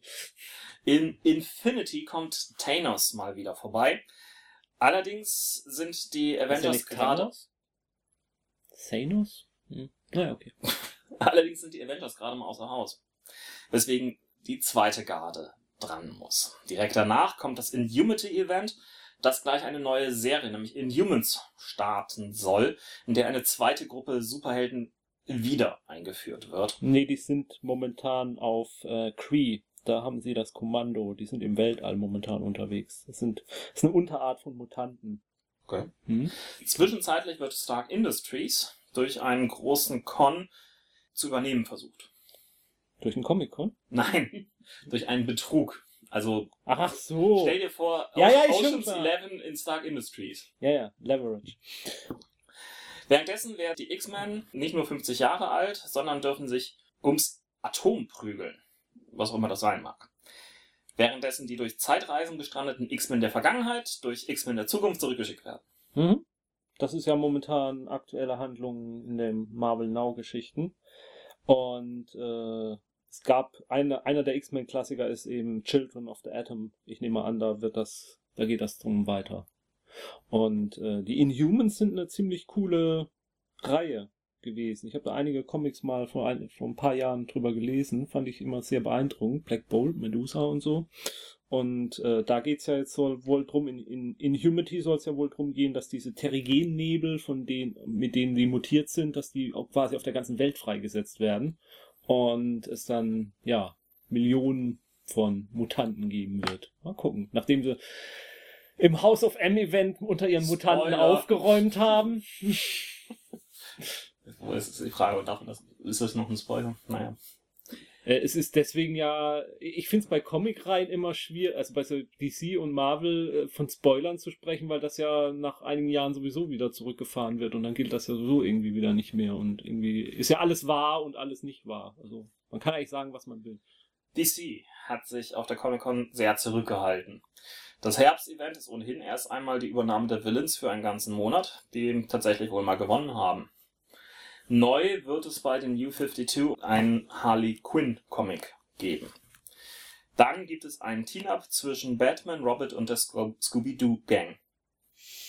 Da freue ich mich aber drauf. da Nein, habe ich schon lange drauf gewartet. Doch es geht noch abgedrehter. Little Gotham ist die Kindervariante von Batman und Co. Also ich, ich, ich, Das bietet sich auch so an. Ja, ich- ich will- War ja schon immer so fröhlich und beschwingt. ich will ja nicht auf jemanden rumtreten, der schon auf dem Boden liegt, aber also DC, ähm, wir müssen mal ein ernstes Wort miteinander sprechen. Das kann nur besser werden. Machen wir weiter mit Dark Horse. Dark Horse hat die neue Serie Buzzkill angekündigt über einen Superhelden, der seine Kräfte durch Alkoholmissbrauch bekommt. Duncan Jones schreibt Comic Mute bei Dark Horse Comics. Das Ganze spielt im Moon-Universum. Ebenfalls neu Terminator, The Final Battle von J. Michael Straczynski. Terminator, Terminator? Ja. Terminator, Terminator. Okay. Welchen anderen Terminator meinst du? Na gut, ich, es, kann ja auch irgendwas anderes unter dem Titel Terminator veröffentlicht werden und dafür dann ein paar Urheberrechtsprobleme geben und man streitet sich ein bisschen. Die meiner Meinung nach beste Nachricht hat Image Comics gebracht. Sie lassen es nämlich jetzt ab sofort mit dem Kopierschutz-Unsinn. Ihre Comics sind mittlerweile komplett so zu kaufen, ohne jedes digitale Rechte-Management. Ja, vorbildlich. Da hofft man, dass die anderen nachziehen. Bei Image Comics hat auch Ed Brubaker angeheuert. Der wird dort seinen neuen Spionage-Thriller Velvet etablieren, über eine Sekretärin, die einst die gefährlichste Agentin der Welt war. Hm? Ed Brubaker ist äh, einer der Top-Comic-Autoren, meiner Meinung nach. The Walking Dead, das große Zugpferd im Image Comics Stall, wird weiter eskalieren, weshalb für sieben Monate der Comic sogar zweimal im Monat erscheinen wird. Wir brauchten ein bisschen Geld. Es soll kreative Gründe dafür geben. Und finanziell. J. Michael Straczynski bringt hier neben seiner bereits seit dem Frühjahr gestarteten großartigen Ten Grants Reihe mit Sidekick eine besondere Betrachtung des Superhelden-Genres, wofür er seinen Labels Joe Comics nach gut zwölf Jahren wiederbelebt hat. In den zwölf Jahren war er erst bei Marvel, später bei DC. Einige sehr gute Projekte hat er da inszeniert, aber hat sich dann auch für Before Watchmen hinreißen lassen. Apropos J. Michael Straczynski. Wir hatten ihn jetzt bei Dark Horse und bei Image, aber er wird auch bei Dynamite Entertainment anbandeln und wird dort The Twilight Zone wieder aufleben lassen. J. Michael Straczynski war einst bei einer Neuauflage der Serie in den 80er Jahren bereits als Drehbuchautor involviert. Ebenfalls will Dynamite Entertainment der TV-Serie Heroes eine fünfte Staffel verpassen. Mhm. Ich dachte, das sollte ein Reboot geben. Reboot von Heroes? Als TV-Serie, habe ich auch Ja. schon gehört. Mhm. Achso, das soll jetzt als Comic. Das, Ja, wir sind bei Literatur, ja, stimmt. Wir sind immer noch bei Okay. Comics, genau. Ja. Auch wenn ich sonst immer über, TV-Serien Hm. referiere. Ja, ja, ja, stimmt, hast recht. Äh, was ich noch eine interessante Meldung fand, mh, Fight Club soll in Comicform fortgesetzt werden. Und zwar vom Originalautor des Buches, Chuck Palahniuk. Palahniuk? Ich weiß nicht, wie sein Name richtig ausspricht. Ähm, die Story stammt. Äh, er hat wohl noch keinen Verlag. Er sucht noch einen Verlag, der bei dem er es unterbringen kann. Aber es ist wohl, er, er plant es fest ein und es soll eben erzählen, wie es weitergegangen ist mit dem namenlosen Hauptperson der Fight Club. Und ähm, ja, Also wir- sprechen schon von dem Buch, das äh, auf David Finchers Film. genau, genau. Äh, Wir sprechen, Also andersrum basiert. ja, wir sprechen von Tyler Durden. Äh, und Gut, ja, weil du von namenlosen Helden redest. ja, der, äh, nicht Tyler, sondern der andere. Also, der hat keinen Namen im Film. Ah. Bin ich der Meinung jedenfalls. Das, ich, ich weiß das gerade nicht. War, Ich war, glaube, sein Name wird nie erwähnt. War nicht Seife vertreten oder sowas? Nee, das war. Tyler. Ja. Ach Gott, ich muss diesen Film unbedingt mal wieder sehen. Er hat äh, ähm, Versicherungsfälle ähm, äh, äh, überprüft und dann gesagt, ob für die Autoindustrie, ob sie eine Rückrufaktion machen sollen oder ob sie riskieren sollen, dass noch weitere Unfälle passieren. Stimmt, stimmt. Aber Und- also wenn, wenn die jetzt noch keinen Verlag haben, äh, warum machen sie es nicht einen Eigenverlag oder über irgendeine E-Book? oder- Weil er wohl offensichtlich, ich, ich, ich habe so rausgelesen, er ist wohl offensichtlich, dass äh, die Verlage ihm schon Angebote machen werden. Ah. Was ich bei, was ich auch nicht für ganz unrealistisch halte. Na, jedenfalls soll erzählen, was aus ihm geworden ist, ein paar Jahre später, aus seiner, Tot. aus seiner Ehe und ähm, ob ihm Tyler weiterhin Probleme bereitet oder Tot. nicht. Habt ihr schon mal Fanfiction geschrieben? Ja. War, gilt, gilt Forumspiel im Star Trek Rollenspiel? Ja, fast schon, ne? Okay, damit fängt's an, ne? Das ist die Einstiegsdroge. Äh, habt ihr auch damit Geld verdient? Äh, äh Nö. dabei nicht. Ne? Wollt ihr damit Geld verdienen? Mit dem Dreck? Wir nehmen wir nehmen ja für unseren Podcast Äh, irgendwas ein. Genau. Amazons Kindle World erlaubt das Geldverdienen mit Fanfiction. Amazon bietet für Autoren eine Veröffentlichungsplattform an. Man kann also seine Fanfiction-Geschichten schreiben und ähm, wenn die sich dann über diese Verkaufsplattform von Amazon verkaufen, dann kriegt man dann einen gewissen Anteil. Ich meine, was von 35% der Verkaufserlöse gehört zu haben. Was ist mit den 65 Prozent? Die 65% teilen sich auf auf dann den äh, Lizenzgeber, denn Amazon hat es, ist es gelungen, sich einige namhafte ähm, Lizenzhalter reinzuholen, die gesagt haben, nee, ist in Ordnung, wenn ihr äh, Fanfiction über unsere Produkte verkauft. Dafür kriegen wir dann eben einen Anteil der an diesen verkauften Fanfiction. Also- Und natürlich äh, steckt sich Amazon vielleicht auch einen kleinen Teil davon in die eigene Tasche. Man äh, ist ja nicht von der Wohlfahrt. Ähm, zu den Lizenzgebern, also jetzt zu den Produkten, in denen ihr sozusagen eure Fanfiction schreiben könnt, damit ihr dann Geld verdient, gehört zum Beispiel Warner Brothers Television Group mit äh, Gossip Girl, Pretty Little Liars und meinem ganz besonderen Liebling natürlich Vampire Diaries. Da werde ich auch bestimmt was schreiben. Äh, Valiant Entertainment mit Archer und Armstrong, Bloodshot, Harbinger, Shadowman und XO Manowar. Sagt mir Ja. überhaupt nichts. Was? Äh, Valiant Entertainment ist ein Comicverlag. Ja, da offensichtlich Ja. sind so Comic-Reihen aus diesem Verlag, die mich. Harbinger beispielsweise ist, ist so eine Psi-Telepathen, Telekinesen-Reihe ähm, und so weiter. Mhm. Äh, Huge Howie Silo Saga, Mhm. Barry Eislers John Rain Novels, Blake Crouches Wayward Pine Serie und die Four World Saga von Neil Stevenson, Greg Beer, Mark Teppo, Eric Beer, Joseph Brazy, Nicole Gallant und Cooper Moe. Du musst es jetzt jeden einzelnen Autor vorlesen. Mm, Ja, diese Four-World Saga ist ja so eine Autoren-Konglomerat-Geschichte. Das sind, glaube ich, die ersten beiden äh, Bände jetzt auch schon in Buchform erschienen. Das steht auch auf meiner zu lesen Liste. Und jetzt ganz neu äh, die gesammelten Werke von Kurt Vonnegut. Von dem habt ihr vielleicht schon mal was gehört oder auch nicht. Doch, gehört schon. Ich weiß nur nicht, ob ich dafür ein Fanfiction anfangen würde. Ja, äh, Slaughterhouse. Wie, wie viel ist es nochmal? Da kann man bestimmt eine schöne Fanfiction reinschreiben mit viel Sex und äh, Mangai und Hentai. Ähm, ich weiß es nicht. Ich denke mal, es wird da gewisse Vorgaben geben, dass man daraus keine äh, Slash-Stories, sondern tatsächlich nur Fanfiction machen darf. Naja, aber es, es, es, es ist Amazon, es ist noch nicht Apple. Ja, dennoch denke ich, dass die Lizenzgeber da äh, gewisse Vorgaben gemacht haben werden. Ich habe es mir, ich, hab, ich, ich gebe zu, ich habe mir die ganzen, das ganze Kleingedruckte nicht durchgelesen, was da zu Also du weißt ist. nicht, ob Slash, Slash Fiction erlaubt ist. Nee, kann ich nicht sagen, aber- Hörer kurz erklärt, Slash Fiction geht eigentlich nur darum, dass ähm, X slash Y mit Y, also der Form Slash mit dem Hintern Y Slash ins Bett steigt. Also Stories über Spock und Kirk, die es miteinander machen. Es muss nicht Aber es, immer- aber ein großer Prozentsatz der Fla äh, Slash, Flash-Geschichten, äh, Slash, bla, bla, oh Gott, egal. Oder Batman und Superman oder so, ne? Ihr versteht schon. es geht auch eine ganze Menge mit Superman, Lex Luthor und ähnlichen komischen Natürlich. Ähm, also ich finde das schon ich weiß nicht, was ich davon halten soll. Also ich glaube, ich würde mir da nie was von kaufen. Ähm, allerdings äh, ist natürlich das die Amazon-Antwort auf äh, Fifty Shades of Grey. Ähm, Was Amazon ja auch frei vertreibt. ja, also es ist ja schon irgendwo eine, eine clevere Idee. Ich finde auch die Lizenzgeber haben natürlich klar, also sie verdienen weiter Geld mit ihrem Universum. Es gibt genug Leute, die aus bestimmten Franchises oder Universen noch mehr lesen wollen. Die finden dann da was. Äh, und äh, was ich am bemerkenswertesten an dem ganzen Produkt ist, äh, finde oder an der ganzen Idee finde, ist äh, die Überlegung, ob das nicht was für Rollenspielverlage ist.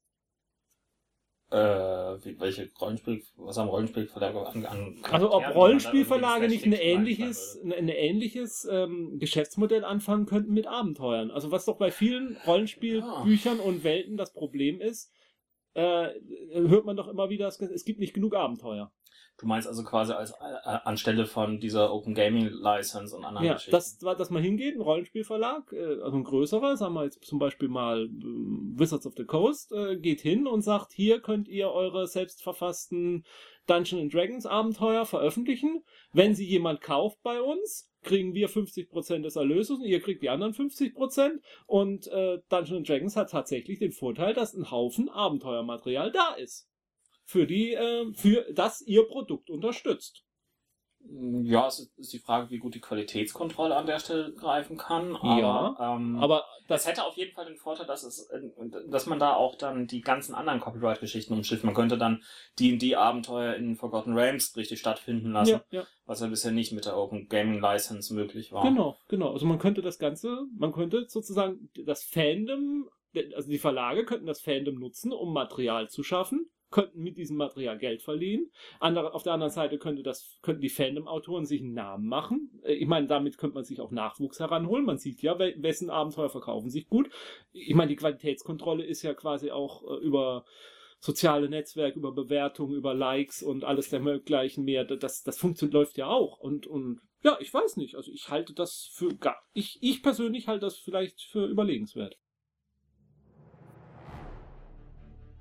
Die Kurznachrichten im Bereich Literatur. Die Eisner Awards für die beste neue und beste vorgesetzte Serien hat nicht die zu Recht nominierte Hawkeye-Reihe, Oh, sondern Brian. Vaughns Saga gewonnen. kann ich aber auch mitnehmen. Middleman kehrt als Graphic Novel zurück. Javier Grillo Macruch hat noch für 2013 einen Kickstarter angekündigt. Das Comic selbst soll dann 2014 zum Comic-Con erscheinen. Außerdem verspricht er eine Live-Lesung des Skripts durch den Originalcast der Serie. Bereits im September wird es einen etwas anderen Star Wars Comic bei Dark Horse geben. Darin ist Han Solo ein grünhäutiges, muskelbepacktes Alien mit Lichtschwert, Luke Skywalker ein erfahrener General und Jedi Anakin Star Killer ist der eigentliche Protagonist und nicht Darth Vader. Dabei basiert das Ganze nicht auf irgendeiner kruden Idee, Fanfiction? sondern auf der kruden Idee von George Lucas. Genauer gesagt auf einen seiner ersten Entwürfe, die dieser vor dem ersten Film bereits 1974 schrieb und wieder verworfen hatte. Aber wohl nicht richtig entsorgt. The Star Wars soll eine achteilige Comic-Miniserie werden, Autor J.W. Rinsler. Interesting. Äh, Starkiller heißt doch der Hauptakteur in The Force Unleashed, Mhm. diesem Computer. Da ist er ein Schüler von Darth Vader. Ja, stimmt. Wie gesagt, Anakin, nicht Anakin. Ja, ich, hätte schon, ich habe schon rausgehört.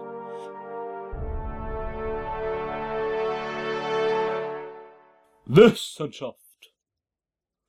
Okay, ich lehne mich zurück, das werden heute ganz lange Sachen bestimmt. Ja, es ist eigentlich alles fürs Klo. Fürs Klo. Da könnte ich ja kurz hingehen. Ja, habt ihr das. ha- Habt ihr schon mal über den Kauf einer äh, Smart-Toilette nachgedacht? Nein. Nicht? Analysiert sie das, was. Nein, das werde ich nicht wissen. Also die äh, Toilettenschüssel Satis der Firma Lixil kann über eine Android-App kontrolliert werden. Was ja ziemlich cool ist, muss man auch zugeben. Also, oder? ich gehe ins Klo, drücke auf einen Button in meiner App und äh, die Brille geht hoch. Zum Beispiel, ja. Aber du musst erst gar nicht ins Klo gehen, um das zu drücken. Du kannst das auch schon von weiter weg machen. Und das ist das Wenn man es Problem. mal eilig hat. Ja. Ähm, denn der Hersteller hat wohl einen Fehler gemacht bei seinem Bluetooth-Pin in dieser Android-App. Der ist nämlich nicht so hart äh, kodiert, wie er sein sollte.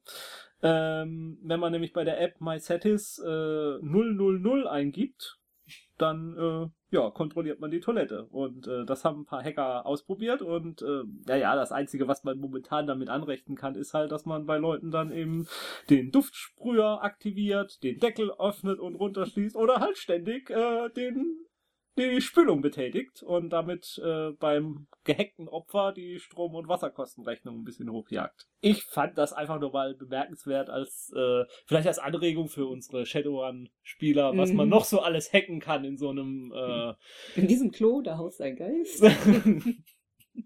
also äh, in unserer vernetzten Welt ist einfach alles zu hacken, auch die Toilette. Ähm, vielleicht nur noch ein Hinweis, wer jetzt tatsächlich anhand dieser tollen Features äh, über den Kauf nachdenkt. Äh, ähm, also dieser Hersteller Lixil ist natürlich eine japanische Firma, wie könnte es anders sein. Und die Schüssel kostet je nach Ausstattung, die Schüssel, ne?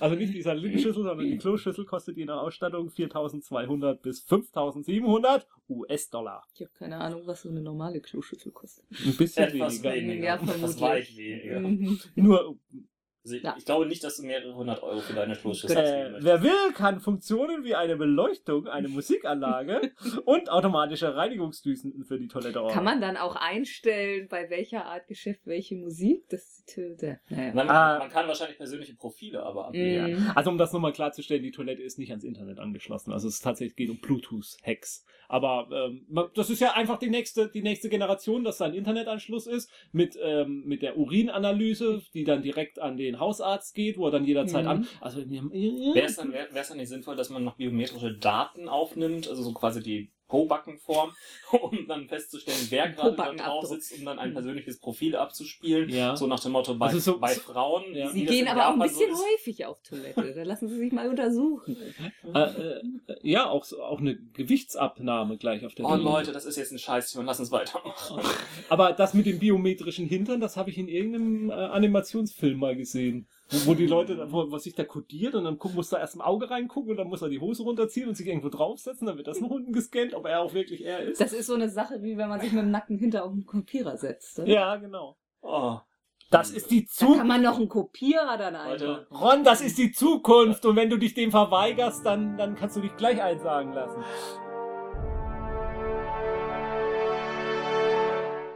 ich liebe es. Die Toilette jetzt. Nein. Das Ich habe ich nicht. ich hab die Talette erfunden übrigens. Die Toilette? Ja, ja. Mhm. Sandra, liebst du was? Äh, ja. Ähm, Was? und zwar ein Rollenspielbuch. Nein. Mehr oder weniger Das ein hatten wir lange nicht mehr Supplement, bei ja. Und zwar von meinem Haus- und Hofverlag, der heute schon öfter genannt wurde, Cubicle 7, die ja der eine Ring bringen, wie wir schon gehört haben. Darum geht es aber gar nicht, Nicht? sondern es geht um ein Supplement zur Doctor Who Rollenspielreihe. Und zwar pünktlich zum 50-jährigen Jubiläum haben die einen Zusatzband gebracht zum ersten Doktor. Es sollen natürlich auch noch für die ganzen weiteren Doktoren folgen. Das vom zweiten ist, glaube ich, auch schon relativ weit.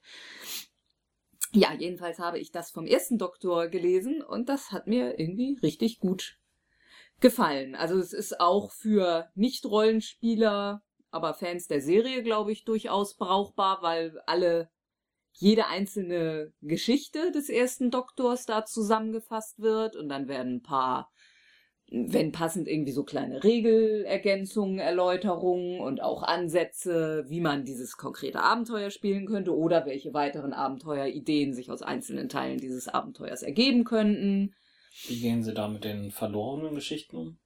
Es werden einfach alle Es werden alle Geschichten genannt. Die Also- Geschichten sind ja eigentlich alle bekannt. Zwar manche nur noch in Ton, aber dann kannst du ja die Geschichte kriegst du ja nacherzählt. Es findet sich auch kein Hinweis drin, ob man jetzt diese Episode noch sehen kann oder nicht. Also das heißt, wenn sie wieder auftauchen. Also, na gut. Das wird ja vielleicht demnächst eine große Meldung hier sein. Mhm. Ja, Gerüchte gibt es da ungefähr dreimal Ja. im Jahr. Das- Ja, aber das hat sich einfach richtig gut runtergelesen und ich könnte mir auch vorstellen, dass das durchaus als Quelle, falls man das mal irgendwann Rollen spielen sollte, zu benutzen ist. Also ich habe es auch gelesen, ich fand es auch sehr gut. Auch sehr gut Also da gefallen. freue ich mich jetzt auch auf die Nachfolgewende. Wobei ich nicht weiß, dass vom vierten Doktor muss irgendwie doppelt so dick werden, oder? Ich meine, der hat ja fast äh, doppelt so viele Staffeln wie die meisten anderen Doktoren. Hm. Das muss ein etwas dickeres Werk werden. Also was ich bemerkenswert fand, äh, war, wie viele vom Ansatz her coole Science-Fiction-Abenteuer doch der erste Doktor hatte. Also einige der Geschichten las ich einfach die Story ziemlich cool. Klar, wenn man das dann nachher guckt und wie das dann umgesetzt und produziert wurde, sieht das vielleicht heut, in heutigen Augen nicht mehr so cool aus. Aber da waren Aber einige die, die richtig coole- Essenz da rausgezogen, ja. ja, einige coole Science-Fiction-Abenteuer dabei. Okay. Und Vielleicht- beschäftigt ihr euch irgendwie mittlerweile mit den, den vorherigen Doktoren oder? Naja, gucken tun wir das ja schon lange. Und irgendwie, vielleicht könnte man da auch mal so eine Podcast-Mini-Reihe draus machen. Über Also die, jeden- Podcast in die Reihe mit, mit, mit den einzelnen Doktoren? Mhm. Oder? jede, Folge, Vielleicht- jede vielleicht- Folge ist ein einzelner Doktor. Vielleicht könnte man das Mhm. mal machen. So, wenn man, wenn man mit den Spielen des Jahres nichts mehr zu tun hat. Gucken wir mal. Hm. Schauen wir mal. Interessant. Da könnte man dieses Buch bestimmt gut für verwenden. Ich fürchte allerdings, dass wir mit unseren Folgen dann schneller wären als die mit ihren Büchern. Aber Und mit den Doktoren. Ich würde auch gern mal wieder was lieben. Lang, lang ist her, glaube ich. Ich habe mal ein Computerspiel. Und zwar XCOM Enemy Unknown. Das ist ein Computerspiel von Phyrexis Games. Ähm, ist letztes Jahr schon erschienen. Ich habe es mir jetzt aber erst im Steam Summer Sale gekauft. Ich hatte damals, als es erschienen ist, schon die Demo- Demo-Version gespielt, war eigentlich relativ angetan, hatte aber immer so meine Zweifel, ob ich da eine Langzeitmotivation haben werde. Hatte ich aber. Äh, XCOM ist ein, ja, Taktik-Strategiespiel-Mischung. Also man äh, hat äh, ein Team, mit dem man in Einsätze geht. Diese Einsätze spielen sich dann halt in einem Rundenstrategie, äh, indem man ab, abwechselnd eben seinen einzelnen Einheiten Befehle gibt. Danach ist der Gegner dran und dann ist man wieder selber dran. Und gleichzeitig gibt es eben eine Strategiekarte, in der man seine Basis ausbaut, Gebäude baut, Satelliten hochschickt, ähm, Abfangjäger baut, äh, darauf achten muss, dass Gebäude, äh, Gebäudeteile möglichst nah beieinander sind, damit sie sich gegenseitig Boni geben. Es wird immer komplizierter und komplizierter und komplizierter. Es kommt immer mehr Technik dazu. Man kann forschen, man kann seine Truppen ausrüsten mit Spezialwaffen, äh, mit Plasmagewehren, bessere Rüstung geben. Man kann die Truppen ausbilden in verschiedenen Richtungen. Jeder hat so, es gibt verschiedene. also man hat auch mehr, mehr Soldaten, als man in einen Einsatz mitnehmen kann. Genau. Braucht Und, auch, weil man äh, der ja. Krankenstation. XCOM ist ein relativ bekannter Name bei Computerspielern, denn es gab früher schon mal XCOM-Spiele. Äh, Das ist sozusagen eine Art Remake. Ich kenne die alten Spiele gar nicht so gut, aber das Neue hat mir sehr angetan. Storymäßig geht es einfach darum, die Erde wird von außerirdischen Invasoren bedroht. Und man ist jetzt halt diese UNO-Spezialeinheit äh, oder internationale Spezialeinheit, die diesen Angriff abwehrt die äh, Entführungen äh, verhindert, die UFOs abschießt und dann die abgeschossenen Wracks untersucht und es macht mir einfach riesen Spaß. Die Story ist äh, sehr dezent und zurückhaltend erzählt in einzelnen kleinen Animationsfilmchen. Ähm, es gibt zwei, drei Charaktere, die da immer wieder auftauchen, eine Wissenschaftlerin, ein Ingenieur und ein zweiter Offizier oder was auch immer der sein soll, die dann so ein paar Kommentare dazu abgeben, aber einfach das reicht aus, um Atmosphäre zu schaffen. Und äh, man erzählt sich so die Story, die dahinter abläuft, einfach so selber im Kopf. Und ähm, gerade dieser Echtzeitstrategie, äh, dieser Rundenstr dieser Rundenstrategieteil, der macht mir richtig Spaß, weil die, je nachdem, man muss darauf achten, welche Leute man zuerst bewegt, damit man ihre Spezialfähigkeiten ausnutzt. Ähm, man hat immer, ist ganz simple Version, dass man zwei Aktionen pro Runde hat pro Spieler. Man kann sich entweder bewegen und dann noch schießen oder was unter Aktion tun oder äh, gleich schießen und dann nichts mehr tun. Und es ist einfach in sich so ein rundes, stimmiges Ergebnis und das Spiel hat mir wirklich, wirklich richtig Spaß gemacht. Seit langem mal wieder ein Computerspiel, was mir vom Spielprinzip her Spaß gemacht hat und was mich nicht bloß weitergetrieben hat, weil ich wissen wollte, wie die Story weitergeht. Ich habe heute auch ein Computerspiel zu dem, was allerdings gar keine Story hat. Was eigentlich für mich komplett ungewöhnlich ist, weil ich bin ein sonst wirklich ein Story-Junkie. Aber ähm, ich möchte heute Minecraft lieben. Minecraft ist ein reines Sandbox-Spiel, ähm, indem man einfach auf einer Welt aufwacht, die sieben Minuten dauernde Tag-Nacht-Zyklen hat. Ähm, innerhalb des Tageszyklus ist man angehalten oder findet man relativ schnell heraus, äh, dass man sich eine Unterkunft bauen sollte. Und dabei, ja, ist man auf seine Hände erstmal angewiesen, kann sich dann so Stück für Stück Werktische bauen, kann da drauf Werkzeuge zusammenbauen. Denn nachts kommen Monster, die sich töten. Irgendwann hast, baust du dir eine Rüstung, baust du dir irgendwelche Schwerter. Und das eigentliche Ziel ist es, so Stück für Stück die Welt, in der äh, man lebt, zu erkunden. Dabei ist jedes Erlebnis einzigartig. Die Welt wird komplett zufallsgeneriert. Jede Welt ist bei jedem Spieler anders. Es gibt einzelne Biome, in denen ähm, man Wüste, normale Waldvegetation, Tropen, Wälder mit riesigen Bäumen hat und, und, und. Das Ganze ist eine sehr reduzierte Grafik, wirklich sehr simpel mit einfachen ähm, eckigen Bitmap-Geschichten hat. Und es gibt vor allen Dingen immer, ja, Klötze. Die ganze Welt basiert auf Klötzen, die zusammengebaut sind und ja, eine sehr eigene Ästhetik ähm, entfalten, die man sich auch erstmal gewöhnen muss. Was mich an diesem Spiel fasziniert, ist, man hat immer irgendetwas zu tun und man setzt sich die Aufgaben selbst. Man kann sich theoretisch auch irgendwo einfach nur in seinem Haus einschließen und dann nichts machen. Das macht man aber irgendwie vielleicht nur ein, zwei Tage, die wie gesagt nur sieben Minuten dauern. Und entdeckt, man gräbt irgendwann, man gräbt irgendwann zu tief. Es gibt immer entsprechende Antagonisten, Zombies, die dich ähm, auffressen wollen, irgendwelche sogenannte Creepers genannte Monster, die deswegen besonders gefährlich sind, weil sie absolut lautlos sich an dich anschleichen. Und wenn sie hinter dir stehen, hörst du plötzlich nur ein kleines Zischen und im nächsten Moment explodieren sie. Was mich an Minecraft wirklich fasziniert hat, ist, ist der Langzeitfaktor.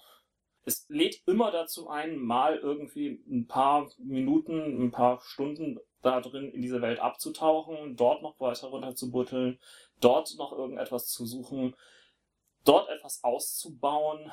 Man konstruiert in der Art, wie man es damals mit Lego tatsächlich gemacht hat, seine eigene kleine Welt. Und das, das bringt einfach Spaß, auch wenn sich die Stories halt nicht irgendwie vorgegeben sind, sondern sich einfach entwickeln. Ja, ich habe bewusst nie damit angefangen, weil ich eh nicht genug Zeit habe. Ja, das, das Schöne ist, das Spiel gibt es halt auch in mehreren Spielmodi. Es gibt halt den Überlebensmodus, das ist das wahrscheinlich herausforderndste. Aber es gibt auch einen Kreativmodus, in dem es nur darum geht, mit unendlich viel Steinen seltsame Sachen zu konstruieren, wie Riesenwolkenstädte. Ähm, man hat teilweise ähm, ganze reale Städte nachgebaut oder irreale Städte wie ähm, äh, King's Landing aus Game of Thrones und und und und. Also es ist eines der faszinierendsten Spiele, die mir irgendwie bisher begegnet sind. Und es wird immer Stück für Stück weiterentwickelt. Ähm, man zahlt 20 Euro einmalig für eine Lizenz und hat damit wirklich Stunden, Tage, Jahre Spielspaß. Ich habe das Spiel noch nie gespielt, aber alles, was du erzählt hast, wusste ich schon. Ich will das nicht. Nein, äh, das ist einfach so ein, das ist so ein Phänomen, dieses Spiel, dass, äh, dass das so eine, eine Presse auch entwickelt hat und, und dafür, ich, ich lass uns jetzt gar nicht anfangen über den ganzen Entstehungsprozess, wie das Spiel mhm. entstanden ist, aber ähm, das ist das Spiel und ich sag mal Eve Online sind solche Spiele, über die jeder was weiß und jeder Geschichten kennt und, und ob, obwohl viele Leute sie gar nie gespielt haben. Irgendwie. Das ist halt, das ist halt, es ist auch irgendwo ein, ein spielkulturelles Phänomen. ähm, was ich noch sagen muss, ähm, Minecraft ist ein Spiel, was auch Kinder schon spielen können. Es ist, ähm, mal abgesehen von den Zombies, die dich irgendwie aufessen wollen und so weiter, sehr, sehr gewaltfrei. Und halt kreativitätsfördernd. Hm? Ja, ja, ich komme zum Ende. Ich könnte wahrscheinlich noch ein paar Jahrzehnte darüber erzählen, aber wir haben bereits schon ja, eine Stunde auf lang. der Genau. Uhr. Insofern. Wir müssen zum Schluss kommen und es gibt überhaupt nichts Interessantes mehr zu erzählen, oder? Ähm, nein, nee, also, äh, ich, obwohl, wir könnten natürlich irgendwie auf unsere. In eigener Sache. In eigener Sache. Das ist eine neue Rubrik? Ja. Okay. Es gibt eine neue Strategie, wenn man so will, für uns. Wir sind ja als äh, Wirtschaftsunternehmen darauf angewiesen, möglichst schnell und gut euch anzusprechen. Deswegen Also wenn wir wir ein Wirtschaftsunternehmen sind, dann sind wir Amazon. Wir sind ja fast schon allergisch drauf, äh, ge- allergisch gegen Gewinne. wir haben uns eine neue Social Media Strategie überlegt. Aua. Es gibt nämlich Social Media Manager jetzt? Genau. Es gibt uns auf Facebook unter facebook.com slash ausgespielt. Es gibt ausgespielt bei Google Plus und es gibt at ausgespielt Team bei Twitter. Jeder dieser Streams informiert über das Wichtige und Unwichtige rund um die Aufnahmen und neue Episoden und andere Sachen drumherum und wird mittlerweile separat bespaßt. Das heißt, auf jedem Kanal habt ihr leicht andere Sachen weil einfach andere Leute sich darum kümmern. Wir haben einen Experten für jeden Stream. Derzeit haben wir 116 gefällt mir auf Facebook, 132 Einkreiser auf Google Plus und 54 Follower auf Twitter. Das heißt, derzeit gewinnt Google Plus. Wobei man auch sagen muss, mit Twitter sind wir erst recht spät an den Start gegangen und sind dort auch nach wie vor einzeln verfolgbar. Ähm, generell gibt es, wie gesagt, jeden, für jeden Stream einen eigenen Hauptverantwortlichen, aber wir können und wollen auch entsprechend in die anderen Kanäle reingerätschen, wenn mal irgendetwas Wichtiges oder irgendetwas anderes passiert. Nach wie vor könnt ihr uns aber auch über den guten alten RSS-Feed, über Apple iTunes, über Google Currents sowie über analogspieler.de und rspblogs.de finden. Guti. Jetzt fehlt noch irgendein schlechter Kommentar. Warum werde ich deswegen angeguckt? Genau deswegen. Denk mal drüber nach. Das waren die Nachrichten für den Monat August. Im September hören wir uns mit den Nachrichten spätestens wieder. Bis dahin gibt es noch einige andere Folgen und Spiel des Jahres und, und, und. Auf, ausgespielt, jeden Freitag. Ihr kennt das ja. Bis dahin. Spielt schon weiter. So, ist, ist doch kein Wunder, dass wir dich angucken. Nee, verstehe ich jetzt nicht. Erklär mal. Nimm nur unsere ausgespielt haben, Rubrik. Wenn da am Ende irgendwie wir so richtig schön down sind, dann schaffst du es immer.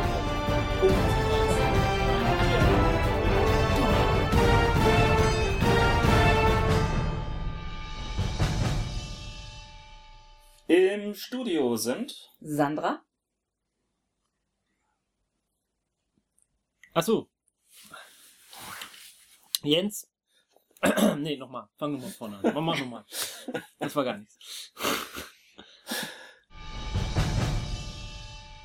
Cubicle 7, ähm, auch ein relativ großer Rollenspielverlag mittlerweile, allerdings aus den äh, Vereinigten äh, Britischen Gauen, äh, ne? also aus dem Königreich, den ähm, westlichen Inseln. den westlichen Inseln, hat äh, zum GenCon noch ein weiteres Produkt, was ich bei meinem GenCon Rundumschub ru bei meinem GenCon Rundumschub Scheiße. Was ich bei meinem GenCon rundum ich Schlag. Was du bei deinen GenCon Rundumschlag. Ah, also, äh, nochmal von vorne. Okay, mach weiter. Nein, du. Hm? Das habe ich nicht reingepackt. Dann ist es jetzt draußen. Ich dachte, das wäre von dir gewesen. Nein, dann hätte ich auch einen Text geschrieben. Aber Zeitzeugin kenne ich auch überhaupt nicht, den, den, die Seite. Ich war doch verwundert, was ist das für eine, was ist das eigentlich für eine Welt? Okay. Zur Erklärung an die Hörer, die jetzt Nein, irgendwie das- wundern, was wir jetzt hier rausgeschnitten haben es in die. Bloopers. Es gibt Bloopers, müssen wir ein. So, Ähm, Roland hat uns ein paar Sachen in den Text geschrieben und heute, äh, kurzfristig absagen müssen. genau. Aus gewichtigen Gründen. Und jetzt gibt ständig Streiterei. Das hast du doch reingesetzt. Nein, du hast das reingesetzt. Hm, da warst du Roland. Ich pack das, glaube ich, nicht mal in die Nicht-August-Nachrichten. Für Patrick Rothfuss. Für Patrick Rothfuss. Ich kann heute. Was ist das? Patrick Rothfuss. Was? Was? Fuß. Rothfuss? Gut. Für Fuß! Ja! Für Patrick Rothfuss. Ich nochmal. Für Patrick Rothfuss Fantasy-Trilogie, die Königsmörder-Chronik, hat sich 20th Century Fox Television zusammen mit New Regency Produ- Ich übernehme, ich übernehme jetzt an der Stelle. Dieser Podcast ist Mitglied bei Analogspieler.de, der Portalseite für alle Podcasts rund ums gute alte Spielen.